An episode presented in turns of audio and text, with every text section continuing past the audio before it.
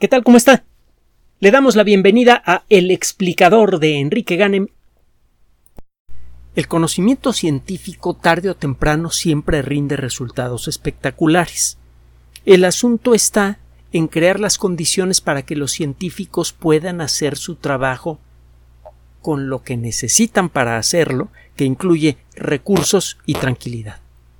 Si usted le otorga eso a un grupo de investigadores dedicados, tarde o temprano acaba usted con cosas inesperadas y maravillosas en las manos. ¿Qué es lo que va a tener usted en las manos como consecuencia del desarrollo de la ciencia? Es impredecible. Pero es garantizable que si tiene usted la paciencia suficiente y genera las condiciones apropiadas, la ciencia le va a entregar cosas maravillosas. Tiene mucho tiempo que conocemos mucha de la dinámica del cáncer.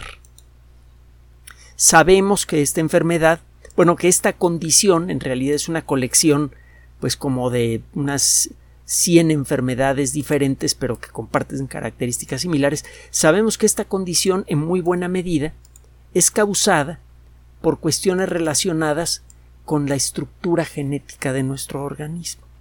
Hay algunos genes que tienen que ver con eh, la capacidad que tienen nuestras células para trabajar juntas. Esos genes que son responsables en buena medida por nuestra condición como organismos multicelulares, también tienen que ver con el cáncer cuando funcionan de manera incorrecta. El cáncer es conocido desde hace muchísimo tiempo, era una enfermedad relativamente rara en el pasado, pero comenzó a hacerse más notable en las últimas eh, en los últimos 150 eh, 200 años como consecuencia del crecimiento poblacional por un lado y por otro como consecuencia de la extensión de la vida, del aumento en el promedio de vida. A esto hay que agregar la contaminación ambiental, las malas costumbres como fumar, eh, los el, jugueteo con armas nucleares que se tuvieron las superpotencias durante una década más o menos, que hicieron estallar miles de artefactos nucleares de distintos tipos en el mundo y que acabaron sembrando la alta atmósfera de la Tierra con partículas radioactivas que todavía llueven en pequeñas cantidades desde el cielo. Todo eso ha hecho mucho por incrementar la frecuencia de cáncer en el mundo moderno. En el entendimiento de las causas profundas del cáncer ha resultado ser uno de los retos más complejos que ha enfrentado la ciencia moderna. A diferencia de otras enfermedades terribles pero fáciles de entender como la peste bubónica, el cáncer no es provocado directamente por un elemento invasor, sea una bacteria, un virus o lo que usted quiera. Hay algunas formas de cáncer que pueden ser disparadas por eh, agentes infecciosos, por ejemplo, eh, se cree que hay un virus asociado con el desarrollo de la diabetes tipo 1 eh, y el, mismo virus podría estar relacionado con algunas formas de cáncer. es, claro que algunas formas del virus del herpes pueden facilitar con mucho el desarrollo de eh, cáncer en tracto digestivo y en, aparato reproductor, especialmente en mujeres. Por eso la vacuna contra el papiloma humano ha resultado ser un éxito fenomenal en la lucha contra el cáncer cérvico-uterino. Comenzó a aplicársele a, mujeres jóvenes hace algunos años y ahora se empiezan a ver los resultados la frecuencia del cáncer cervicouterino, sobre todo en mujeres jóvenes, ha disminuido en forma escandalosa. También sabemos, por ejemplo, que la hepatitis B y la hepatitis C, que son enfermedades virales, pueden en algunos casos eh, derivar en el desarrollo de cáncer eh, hepático. El, Helicobacter pylori, la bacteria responsable por casi todos los casos de eh, úlceras estomacales y de gastritis, también eh, facilitan con mucho el desarrollo de cáncer estomacal. y esto quedó muy claro a la hora de estudiar, de, comparar la epidemiología de, de Helicobacter pylori con la frecuencia de cáncer estomacal en Japón. Es uno de los países en donde esta última enfermedad eh, ha sido especialmente común, gracias al desarrollo de las técnicas de detección y a las terapias para el tratamiento de cáncer de, perdón de Helicobacter pylori ha sido posible reducir con mucho la frecuencia de cáncer. Hay otras variedades de cáncer que no sabemos de dónde vienen. Algunas formas de cáncer, el, diagnóstico de cáncer es siempre delicado, muy, muy, muy delicado, pero algunas formas de cáncer son especialmente curables porque son fáciles de, detectar a tiempo para intervenir en favor del paciente. Por ejemplo, el cáncer de piel. El melanoma maligno, que es la forma más agresiva de, de cáncer de piel, puede destruir la vida de una persona en seis meses, una vez que se declara la enfermedad. Pero solo cuando el tumor logra romper las capas más eh, las capas inferiores de la piel y las células cancerosas empiezan a dispersarse por el cuerpo. Antes que eso pase, generalmente el tumor es muy visible, muy peculiar. Es fácil de detectar y es fácil de eliminar. Incluso yo conocí de una persona que conocí bastante bien que le curaron cáncer de piel en 15 minutos con anestesia local y lo curaron. Y estos casos son bastante comunes.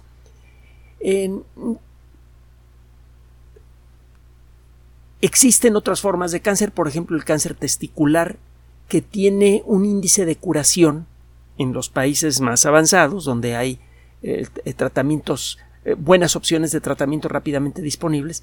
el cáncer testicular es menos peligroso que una gripe. Tiene un índice de letalidad inferior al de una gripe agresiva. Hay otras formas de cáncer contra las cuales hasta todavía no podemos hacer nada efectivo de manera consistente. existe una colección de formas de cáncer que colectivamente se les conoce como gliomas del tallo cerebral. La glía es un conjunto de células que sirven de apoyo a las neuronas y tienen un papel eh, eh, muy complejo y muy importante en el funcionamiento del sistema nervioso. Hemos platicado en otras ocasiones de las células de la glía. eh, tienen que ver, entre otras cosas, con la rapidez con la que las neuronas pueden recuperarse de un estímulo extremo y también tienen que ver, en buena medida, con la reacción que tiene eh, el, sistema nervioso ante ciertos medicamentos o ciertos estímulos extremos. Eh, otro día platicamos eh, de, la glía. Es, es, un tejido crucial para el buen funcionamiento del cerebro y generalmente no consideramos a las células de la glía como algo importante. Para el gran público las únicas células que cuentan en el cerebro son las neuronas. Es más, mucha gente cree que en el cerebro solamente hay neuronas. Y no. Pero bueno. Cuando algunas células de la glía sufren cambios genéticos drásticos, empiezan a reproducirse a lo loco. Y aparece un tumor cerebral.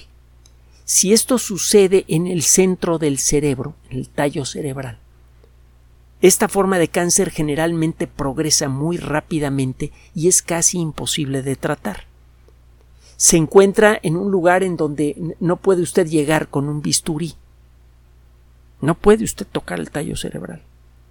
El utilizar eh, radiación o, la quimioterapia clásica generalmente no sirve de mucho. Puede llegar a extenderle la vida al paciente, pero generalmente eh, no se consigue mucho. Eh, solamente el 10% e, esta forma de cáncer es especialmente común en niños y solamente el 10% de los niños diagnosticados con eh, alguna forma de cáncer en el tallo cerebral están vivos dos años después, a pesar de los mejores esfuerzos de, los mejores médicos del mundo. Existen varios medicamentos que, se, eh, que han sido diseñados para atacar aspectos del funcionamiento de las células cancerosas que hemos ido descubriendo poco a poco gracias al desarrollo de la biología molecular, de la genética y de otras disciplinas. Cada vez entendemos mejor la maquinaria interna de las células buenas y de las células malas, y eso nos da la oportunidad de buscar mecanismos que descompongan o, sustancias, perdón, que descompongan los mecanismos cruciales para el funcionamiento de las células malas sin atacar o atacando poco a las células buenas. La lista de medicamentos que existen eh, relacionados con, la lucha contra el cáncer es muy grande. Y eh, al principio muchos de estos medicamentos prometen cosas maravillosas, en el laboratorio matan a las células cancerosas muy bien, pero a la hora de aplicarlos en una persona viva, eh, a veces como que no acaban de funcionar muy bien.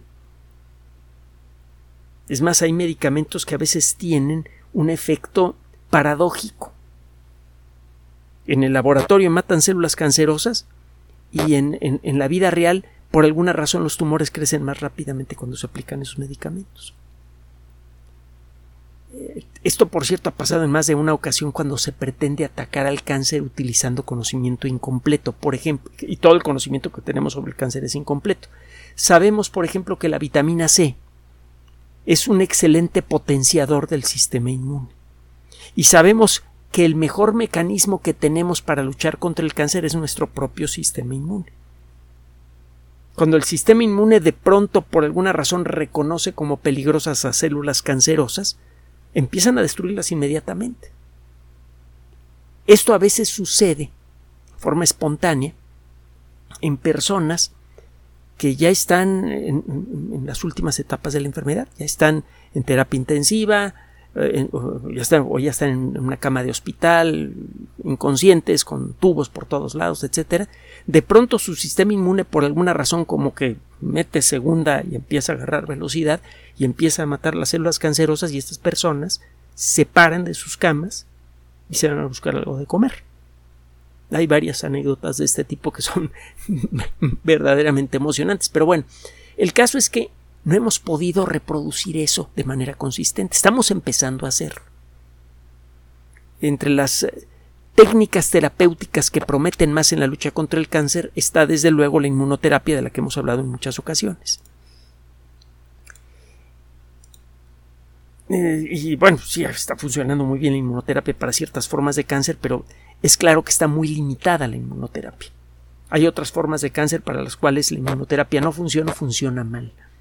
La inmunoterapia en, su forma actual a veces produce una reacción desagradable y muy peligrosa del sistema inmune que pone en peligro la vida de una persona de manera inmediata poco después, pocos días después de la inyección eh, de, de las células eh, del sistema de defensa que han sido mejoradas genéticamente para atacar al cáncer. De eso se trata la inmunoterapia.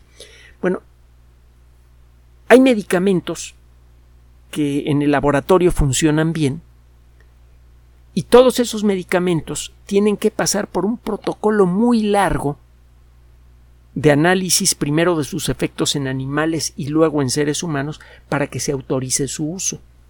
En el caso de enfermedades extremas como el cáncer, este proceso puede acelerarse un poco y puede en algunos casos autorizarse el uso del medicamento en casos extremos. Un medicamento que promete mucho porque ha resultado bueno en pruebas de laboratorio, hay motivos para creer que no es tóxico o no muy tóxico, y hay una persona a la que le quedan pocos días de vida y que está desesperada por intentar lo que sea con tratar de curarse, por tratar de curarse.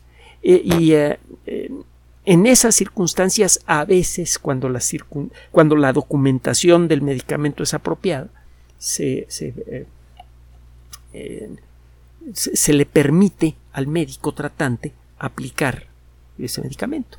Ya lo vimos en el caso de COVID-19, ¿se acuerda? Bueno. Total, hay una nube de medicamentos y de técnicas diferentes para luchar contra el cáncer que no han funcionado como quisiéramos, pero sí han funcionado. El hecho es que, por ejemplo, en el caso de los ah, de, las formas de cáncer que atacan a niños,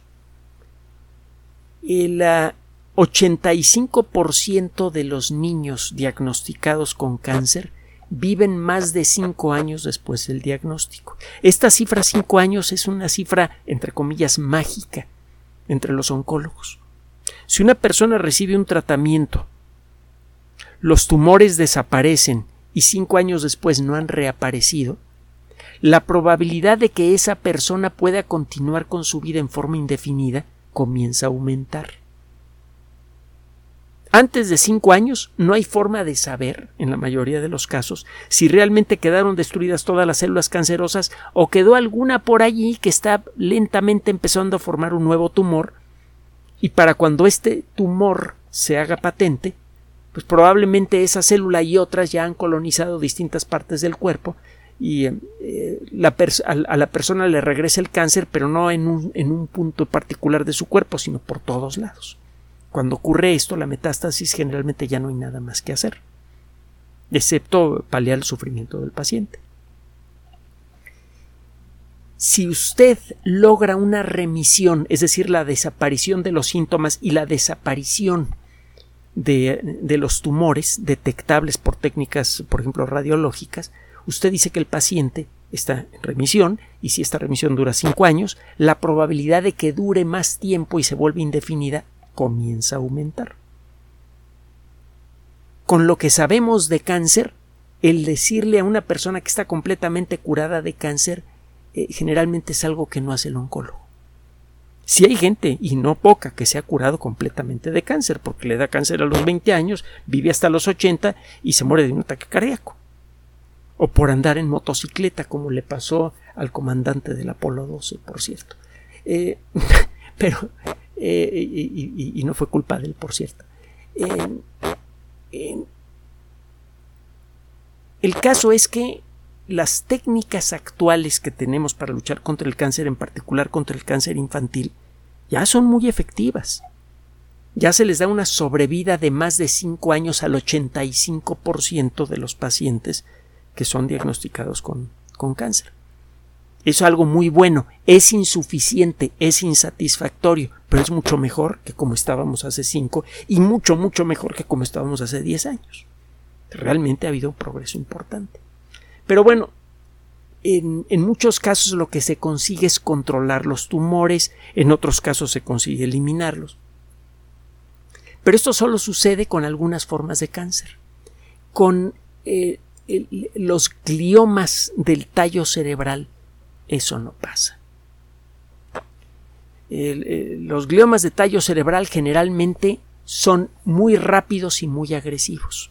Le decía que solo el 10% de los niños que son diagnosticados con esta enfermedad están vivos dos años después del diagnóstico. Y si cuenta usted tres años en lugar de dos, el porcentaje es todavía mucho menor. Bueno, eh, acaba de ser presentado un caso ante la comunidad internacional y ante la comunidad especializada de un niño de 13 años llamado Lucas nada más se da el nombre del muchacho. Eh, Lucas eh, en la actualidad tiene 13 años. Hace 7 años, más de 5, 7 años, le diagnosticaron un glioma de tallo cerebral. No hay error en el diagnóstico. Están todo, en, en, los documentos del caso están todos los signos y síntomas de un glioma de tallo cerebral. Los padres eh, Lucas es belga, desesperados empezaron a buscar la mejor ayuda que podían encontrar. Y eso los llevó al centro Gustave Roussy, que está en París. Y quedaron bajo la atención del doctor Jacques Grill. El doctor Grill se puso a trabajar inmediatamente en este caso. Estos casos son muy raros, afortunadamente. El cáncer de tallo cerebral ataca aproximadamente a 100 niños cada año en Francia. 100 niños es mucho. Un niño es mucho. Pero 100 niños al año en un país de docenas de millones de personas, pues, realmente en términos eh, relativos es un número muy pequeño. Hay muchas otras formas de cáncer que son mucho más comunes. En Estados Unidos, por ejemplo, este número sube a 300. Y recuerde que en Estados Unidos la población ya supera los 350 millones de habitantes. Es una forma afortunadamente rara de cáncer, pero es especialmente dramática. Y tiene otra, otra característica. El, eh, por ser una forma especialmente agresiva de cáncer,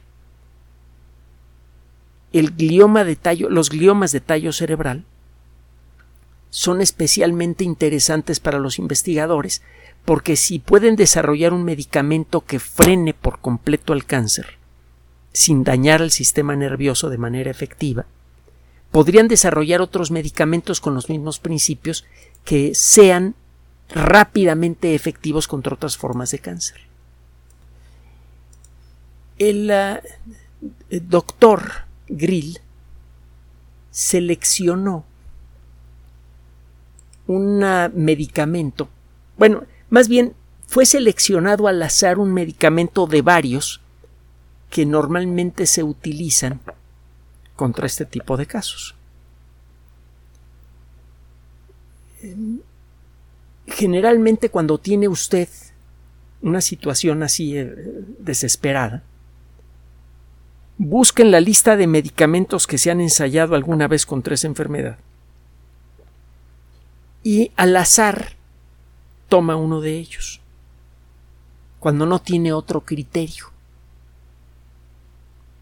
Usted ve todos los casos de cáncer que han sido tratados con tal, con tal, con tal, con tal medicamento y trata de ver qué medicamento ha sido más efectivo y de ver si hay algún elemento en los pacientes en donde el medicamento ha sido más efectivo que el promedio para ver si ese criterio se lo puede aplicar al paciente que tiene usted enfrente. Si no tiene eso, entonces lo toma al azar para este caso, súper afortunado, el doctor recurrió a un medicamento cuyo nombre eh, eh, farmacológico es Everolimus. Su nombre comercial es Afinitor. Este medicamento bloquea a una proteína que eh, de alguna manera se, llama la proteína mTOR, que le facilita al tumor en crecimiento crear nuevos vasos sanguíneos. Los tumores, eh, eh, sobre todo los tumores de crecimiento rápido como estos, necesitan de mucha comida para poder funcionar. Mientras crecen, los tumores emiten eh, proteínas que facilitan el desarrollo de vasos sanguíneos que llevan mucha sangre con alimento al tumor y le permiten crecer. Everolimus bloquea a la proteína mTOR, que es la que facilita la creación de vasos sanguíneos que alimentan al tumor. Como no se forman vasos sanguíneos grandes, el tumor no recibe la comida que necesita, las células empiezan a morir. Y si además le aplica radiación o alguna otra cosa más, pues el tumor se va. O cuando menos esa es la idea.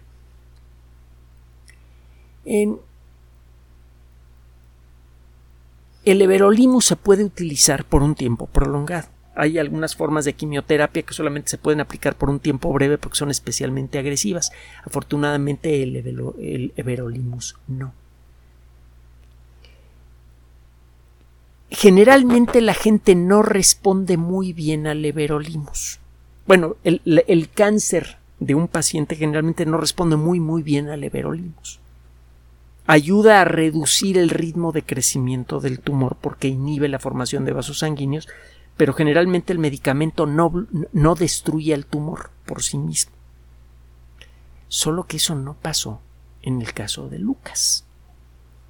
Resulta que Lucas empezó a tomar el medicamento y al poco tiempo los médicos pudieron ver, gracias a los sistemas de resonancia magnética, cómo el tumor empezaba a hacerse pequeño, hasta que desapareció. El doctor no se quiso eh, quedar nada más con ese resultado y eh, le pidió a la familia que estuviera tomando el medicamento tiempo después de que desaparecieron los tumores. Si el momento que desaparecieron los tumores no fue el momento que marcó el fin de la terapia. El doctor le dijo, no, mira, te sigues tomando tus pastillitas cuando menos un, tiempo más. Vamos a esperar algunos añitos después de que se desaparecen los tumores, no vaya a ser el diablo. Pues total que esto sucedió hace siete años, el diagnóstico, poco tiempo después se dio el tratamiento, desapareció el cáncer y durante varios años Lucas estuvo tomando las pastillas. Hasta hace un año y medio en el que Lucas, sin decirle a nadie, decidió ya no tomarlas porque ya lo tenían harto. Todavía no le han regresado los tumores. No hay una sola evidencia de la existencia de una sola célula cancerosa en su cuerpo hasta el momento. Ya le dije que no se puede declarar 100% curado porque ningún oncólogo respetable, por eh, la incertidumbre que, que, causa el cáncer, puede declarar a una persona completamente curada. Aunque sí hay muchos casos en donde claramente la persona se ha curado en el cuerpo hay 200 millones de millones de células y basta con que una sola célula cancerosa escape al sistema inmune para que eventualmente acabe formando nuevos tumores. El, estar seguro que todas las células cancerosas han muerto después de un tratamiento es muy aventurado. Aunque claro, ahora contamos con técnicas que en principio podrían localizar células tumorales individuales dentro del cuerpo, pero eso es otra historia. El caso es que no se entiende por qué Lucas, eh, sí reaccionó muy bien a la terapia.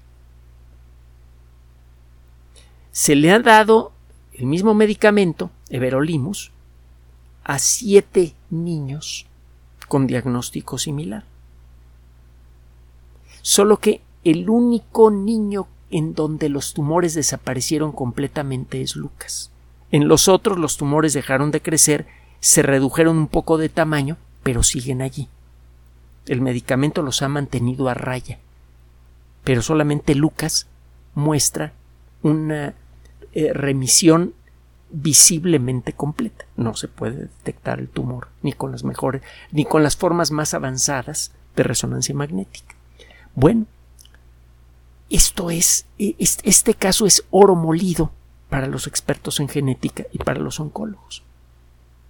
Porque eh, Lucas, bueno, más bien su familia ha accedido a que se pueda explorar el genoma de Lucas para ver si hay algún pequeño cambio genético en alguna de sus proteínas que explique por qué Everolimus funcionó tan bien en su caso y no funciona tan bien en el caso de otros niños. Probablemente alguna de las proteínas importantes que fabrican las células de la glía tiene una formulación ligeramente diferente en el caso de Lucas. En circunstancias normales, esta proteína que es ligeramente diferente en Lucas que en otros niños no tendría ningún efecto tangible en su vida. Él nunca se daría cuenta que hay una proteína que es ligeramente diferente en sus células de la glía. De hecho, ese es el caso de todos nosotros. Todos nosotros tenemos cuando menos alguna proteína que casi con seguridad tiene una formulación ligeramente diferente a la proteína que fabricaban nuestros padres. Tiene que ver con la forma en la que funciona el proceso evolutivo a nivel molecular. Pero bueno, si se puede llegar a entender exactamente qué gene, en el caso de Lucas, tiene una formulación para la proteína que, que codifica que facilitó el funcionamiento de Everolimus, los investigadores podrían decir, ah, mira, Everolimus funciona bien en personas en donde esta proteína tiene esta estructura molecular. Si resulta que nos traen un nuevo paciente y esa misma proteína tiene una estructura molecular ligeramente diferente porque el gene que sirve para fabricar esa proteína tiene pequeños cambios, lo que tenemos que hacer es tomar la molécula de Everolimus y hacerle tal o cual cambio para que ahora tenga el mismo efecto en este segundo paciente y luego en uno tercero y en un cuarto paciente. Tiene ya un tiempo que los médicos hablan de hacer medicina hecha a la medida. En lugar de dar un tratamiento parejo a todo mundo para X enfermedad, gracias al desarrollo acelerado de la genética y otras disciplinas, se podrían hacer estudios moleculares específicos del genoma de una persona gravemente enferma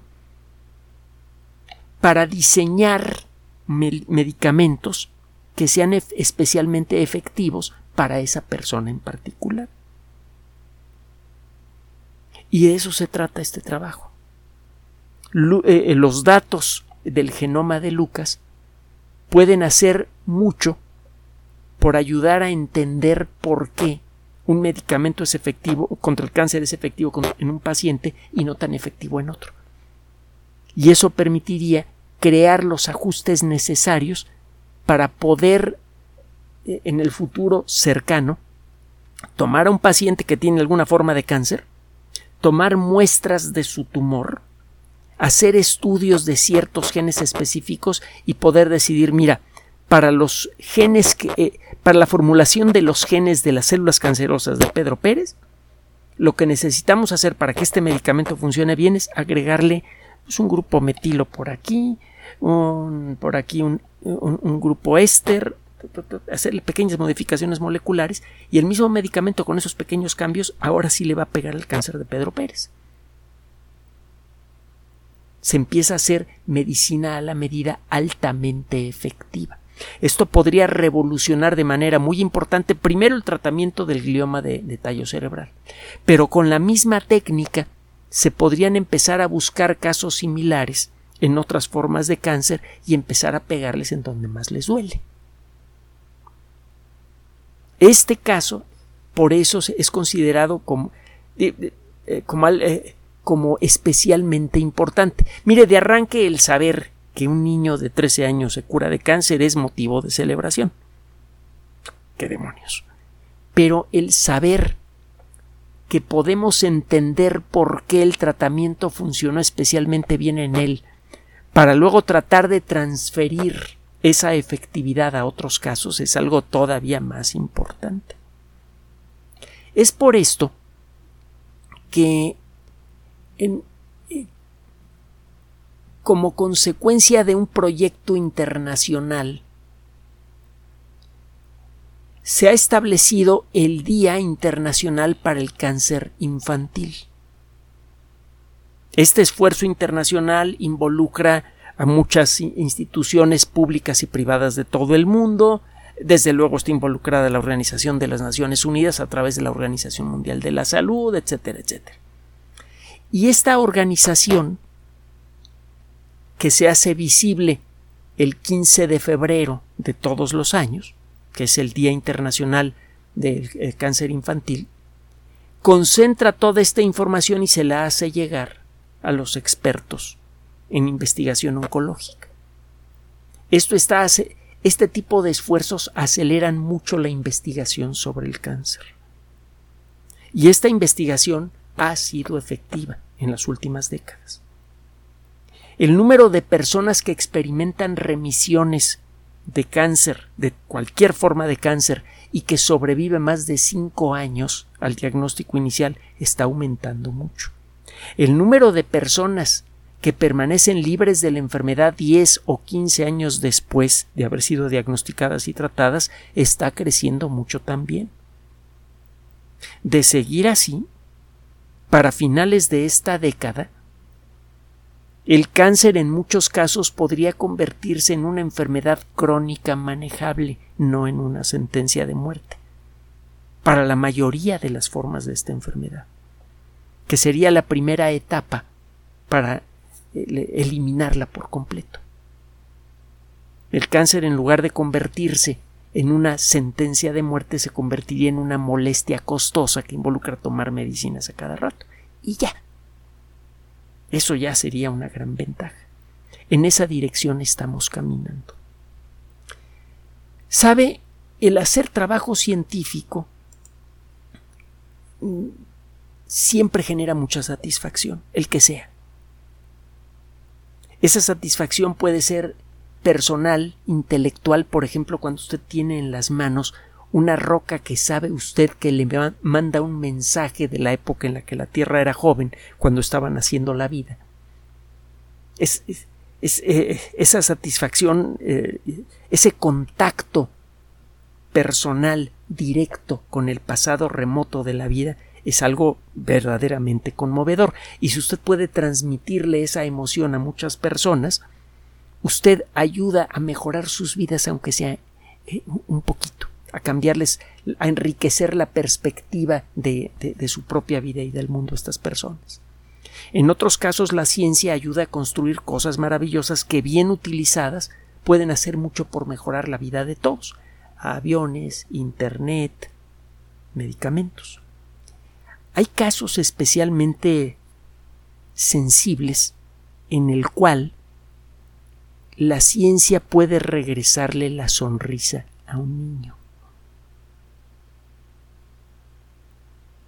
Cuando una persona se dedica a hacer ciencia, lo quiera o no, está trabajando por poner sonrisas en las caras de otras personas. Ese es probablemente uno de los aspectos más bellos de la ciencia. La ciencia no solamente involucra mover tubos de ensayo y escribir artículos eh, eh, casi incomprensibles para, para la colectividad humana.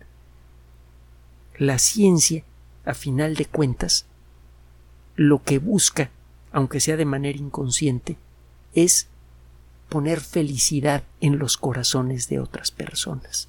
Es por eso que, mucha gente hace ciencia y es por eso que nosotros construimos este espacio que mantenemos gracias al generoso apoyo de las personas que, que, que lo ofrecen a través de PayPal y Patreon. Gracias. Gracias por su atención. Por sugerencia suya tenemos abierto un espacio en Patreon, el explicador Enrique Ganem, y en PayPal, el explicador patrocinio por los que gracias a su apoyo sostenemos este espacio. Puede usted descargar gratuitamente estos audios en formato MP3 en Spotify y en iTunes como El Explicador sitio oficial y en SoundCloud como El Explicador. Recuerde nuestras redes sociales de siempre, Twitter Enrique-Ganem y en Facebook Enrique Ganem sitio oficial, El Explicador y los grupos que usted ya conoce. Gracias.